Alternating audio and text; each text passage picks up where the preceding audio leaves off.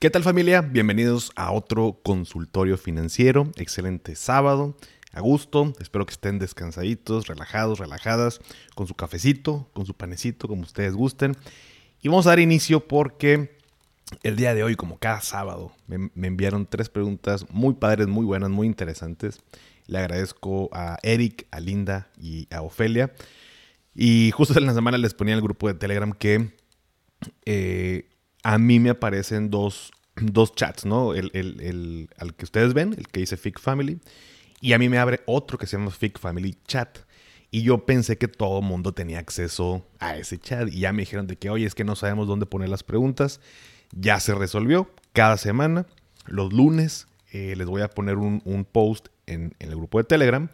Y en ese post podemos comentar cualquiera de sus preguntas, de sus dudas. ¿Sale? Entonces, se alcanzó a corregir esta semana, así que me enviaron eh, pues con audios, que es lo que más me gusta, que está más padre porque hay como más eh, interacción, al menos se siente así. Pero bueno, vamos a dar inicio con este episodio de sábado y la primera pregunta es de mi estimado Eric y dice lo siguiente. Hola Paco, buen día. Eh, primero agradecerte por tu programa, creo que nos es de beneficio a muchas personas. Y aprovechando que hablas de las dudas para el consultorio financiero, mi pregunta es la siguiente. El bono a 30 años que se subasta en, en la misma página de CETES Directo y que paga intereses cada seis meses, ¿se reinvierten los intereses de forma automática me refiero a si se obtiene el beneficio del interés compuesto en los bonos de 30 años. Muchas gracias Paco y que estés muy bien. Mi nombre es Eric. Muy buena pregunta, Eric. Em, fíjate que hay una opción en, en la página de CETES Directo que se llama reinversión automática. Esta opción la puedes ver desde que genera la instrucción de compra o incluso aunque ya esté corriendo tu, inversión. Esto de la reinversión automática te permite que los recursos provenientes por los vencimientos o bien por estos rendimientos generados por el pago de, intereses al corte del cupón. Corte de cupón es justo esto que me mencionas, Eric, de, por ejemplo, los bonos a 30 años que cada seis meses te genera rendimientos, cada seis meses es este corte de cupón, así se le dice.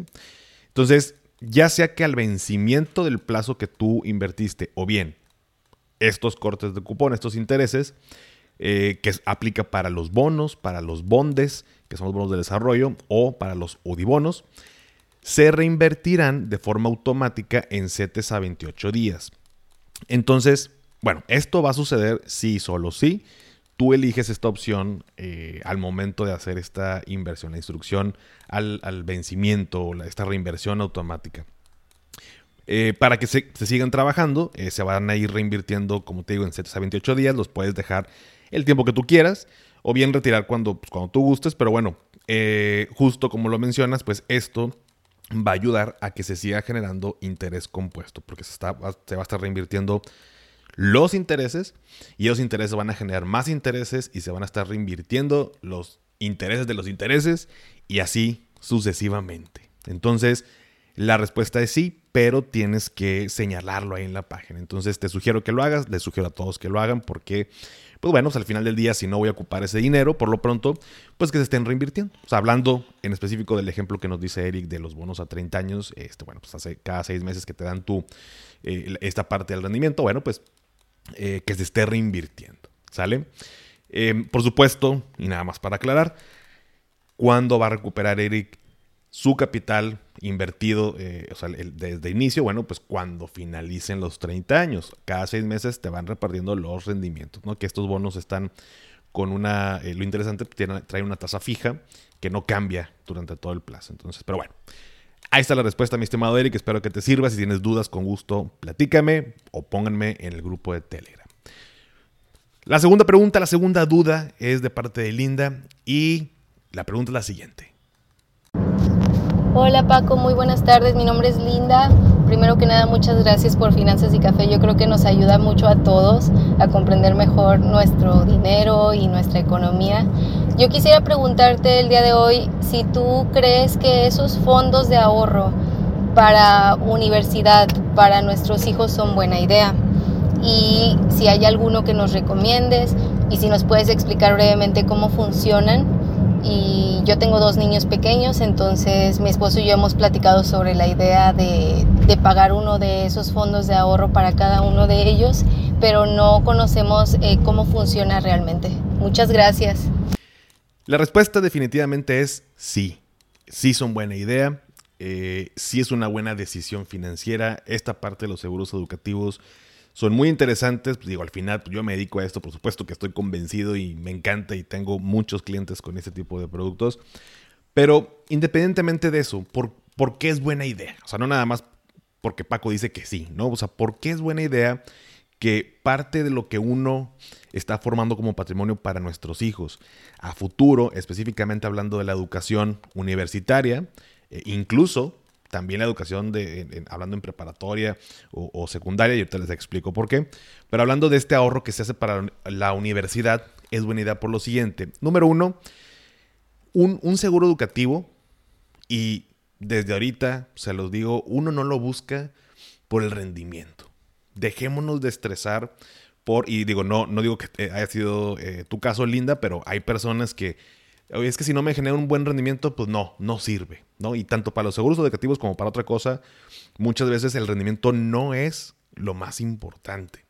Y en un seguro educativo lo que estoy buscando no es el rendimiento, que sí me da un rendimiento, ¿no? Por supuesto. Pero lo que estoy buscando es la tranquilidad. ¿Por qué? Porque un seguro eh, educativo te garantiza, que es el segundo punto, te garantiza un monto a recibir a los 18 años de tu hijo. Entonces, el escenario que yo quiero que pase, por supuesto, es que yo le abro un seguro educativo a mi hijo para que estudie en una universidad. Eh, o bueno, para los gastos de la eh, universidad. Y si en el Inter, de aquí a los 18 de, de mi hijo, yo fallezco, la aseguradora va a indemnizar a quien yo haya dejado como beneficiario, en este caso vamos a suponer que a mi esposa, ¿no? Entonces, de entrada hay una suma asegurada que le van a entregar a mi esposa y el ahorro de mi hijo no se toca, va a estar a los 18 años de él, está garantizado ese monto. Entonces, en teoría son dos indemnizaciones, porque fallecí y luego el ahorro que le dan a, a mi hijo y además en ese momento que yo fallecí, queda pagado el seguro educativo. O sea, no se tiene que hacer mayor pago de primas y nos vemos a los 18 de tu hijo y te voy a entregar ese monto. Ahora, no fallecí, me incapacité, ya no puedo trabajar, no puedo generar ingresos. Bueno, en ese momento me indemnizan a mí porque estoy incapacitado, dejo de pagar el seguro educativo y a los 18 le van a entregar a mi hijo este monto eh, garantizado. Eh, o bien, puede pasar que, oye, me incapacité por algún accidente, por alguna enfermedad, ya no puedo trabajar. Y además, antes de que cumpliera 18 años mi hijo, fallecí. O sea, me incapacité primero, me dio una, lana, dejé de pagar y luego además fallecí antes de, que cumpliera 18.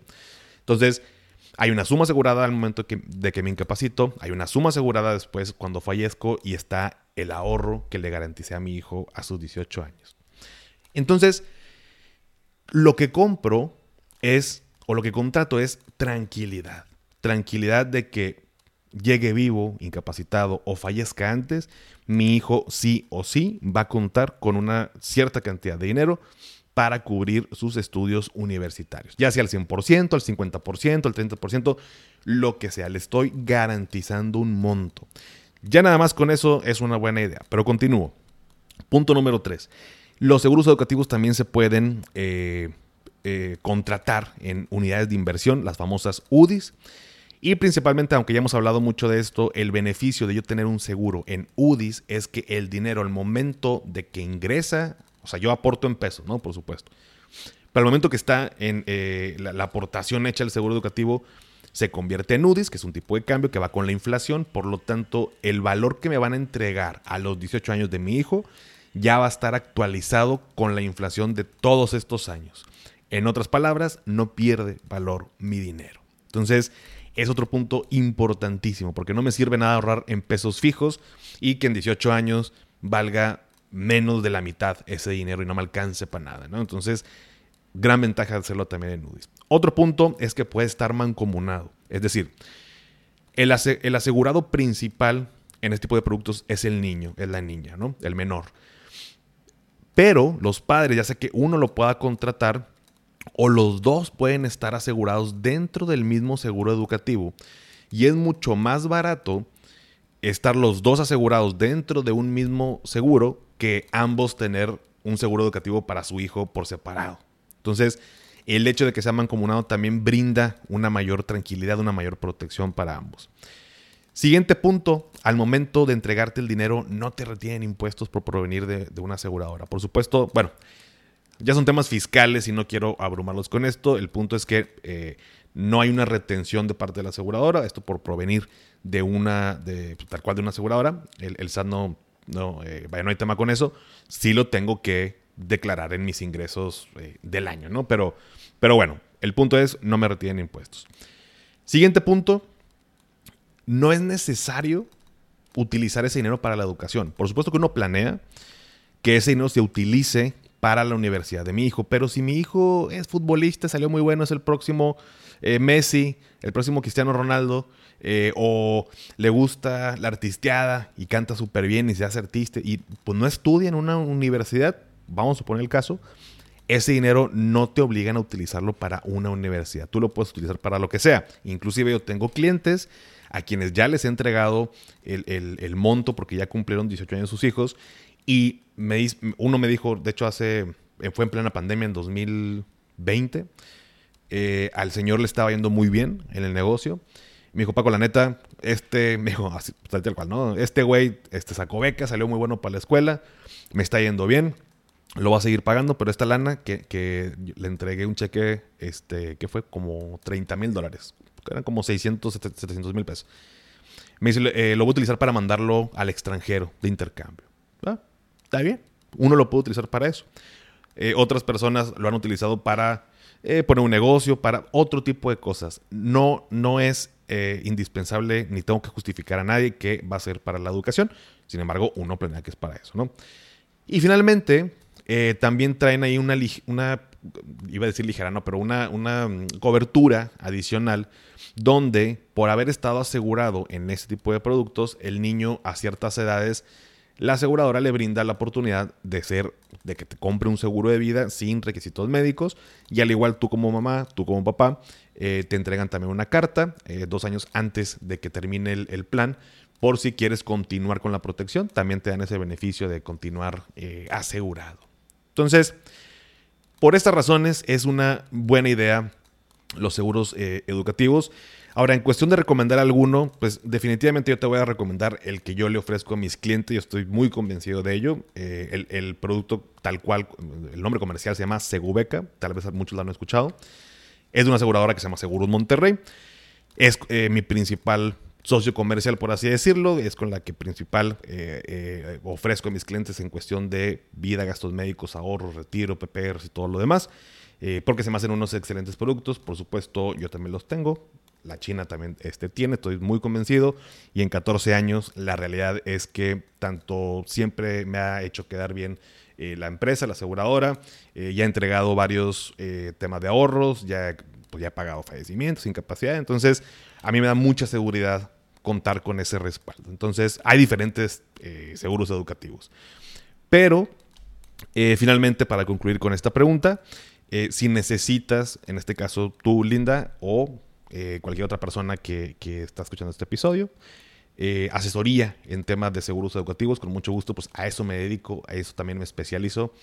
les ofrezco asesoría sin costo, si, es específicamente para este tema educativo mándame mensaje eh, por Instagram o envíame un correo a paco y con mucho gusto te comparto mi agenda. ¿Sale? Pero bueno, la última pregunta, muy interesante también, como las otras dos. Esta pregunta, esta duda nos la compartió eh, Ofelia, me la compartió Ofelia, y la duda es la siguiente. Hola Paco, oye, yo quería preguntar, Em, hice mi declaración del 2022 y la mandé en abril y ya me depositó el SAT, pero me depositó la mitad. Y hablé al marca SAT para preguntar, eh, la persona que me entendió no se escuchaba muy segura, pero me dice que eh, como el estatus todavía de mi declaración está en proceso de pago, dice que el SAT puede depositarte primero una parte y luego te deposita otra. ¿Esto es verdad? No, no, la, no la escuché muy convencida la persona que me ayudó. Gracias. Buenísimo, Ofelia, es una súper duda y estamos en estos momentos, en estos momentos justo en, esa etapa donde ya hicimos la declaración, donde estamos esperando la devolución, algunos una parte nada más, a otros no le han eh, devuelto nada, otros ya todo, y hay muchas, muchas dudas. Y como siempre lo he dicho, bueno, pues ah, de entrada yo sí conozco temas del SAT, pues porque yo hago también, o estoy involucrado mucho con mi contabilidad, yo no la hago, tengo un contador, yo no soy contador, pero me gustan esos temas, entiendo perfecto, pero pues contamos con el apoyo, o tengo la fortuna de contar con el apoyo de una excelente contadora y amiga, Marisabel Armenta, mejor conocida en redes como Mar Fiscal, muchos de ustedes la conocen. Le pedí el favor que nos contestara esta pregunta, le pedí que me mandara un audio, así que pues qué mejor que te la conteste la experta y la respuesta es la siguiente. ¿Por qué el SAT no me regresó todo mi saldo a favor o simplemente no me regresó nada? Ok, la autoridad puede que no te regrese tu saldo a favor o te lo regrese incompleto y esto es porque detecta inconsistencias en tu declaración, lo cual tú tienes que demostrar que tu saldo a favor es legítimo, que es correcto, que sí procede. Y para esto hay que meter un trámite adicional que es una devolución manual en la cual con todos los fundamentos, el soporte, el cálculo, facturas, etcétera, le vas a demostrar que sí procede para que te lo regrese. Aunque solamente te haya regresado una parte, si sí es correcto, sí te lo regresa. Para ti que estás en el régimen de sueldos y salarios y no tienes ni idea de cómo funciona esto, no sabes cuánto te tiene que pagar tu empresa si te despiden o si tú renuncias, qué onda con las utilidades, cuánto es lo que tienen que repartir, cómo se reparte, las nuevas vacaciones, el aguinaldo, maternidad, el contrato, etcétera, qué obligaciones tengo como trabajador, qué derechos tengo, qué obligaciones tiene mi patrón, mi patrón me hace la declaración anual, cuándo yo tengo que presentarla, en fin, miles de dudas, como también, por ejemplo, qué pasa si vendo mi carro y estoy en el régimen de sueldos y salarios, etcétera. Todas estas dudas podrán ser resueltas en el curso de sueldos y salarios que voy a tener el sábado 20 de mayo. Son tres horas de puro power en donde vamos a descifrar todas estas incógnitas. Para ti que estás escuchando el capítulo de finanzas y café, te voy a dar un descuento especial, mucho mejor todavía que el precio actual de preventa y van a ser 600 pesos de descuento en el curso con el código FIC. Excelente, pues muchas gracias Mar por tu respuesta. Eh, yo le pedí, porque va a tener próximamente un curso, que, que se aventara el anuncio porque es súper importante esos temas, es súper interesante yo he tomado varios cursos eh, que ofrece ella en cuestión del SAT, entonces ampliamente recomendada. Em, son justo las dudas que todos tenemos. De hecho, bueno, ya lo escucharon, ¿no? Pero es justo las dudas que todos tenemos. Muchas, muchas gracias por el, por el descuento que nos, que nos ofrece Smart. Por ahí ya ella mencionó el código. Lo voy a poner como quiera en la descripción del episodio. Aprovechen, aprovechen, aprovechen este, eh, esta información.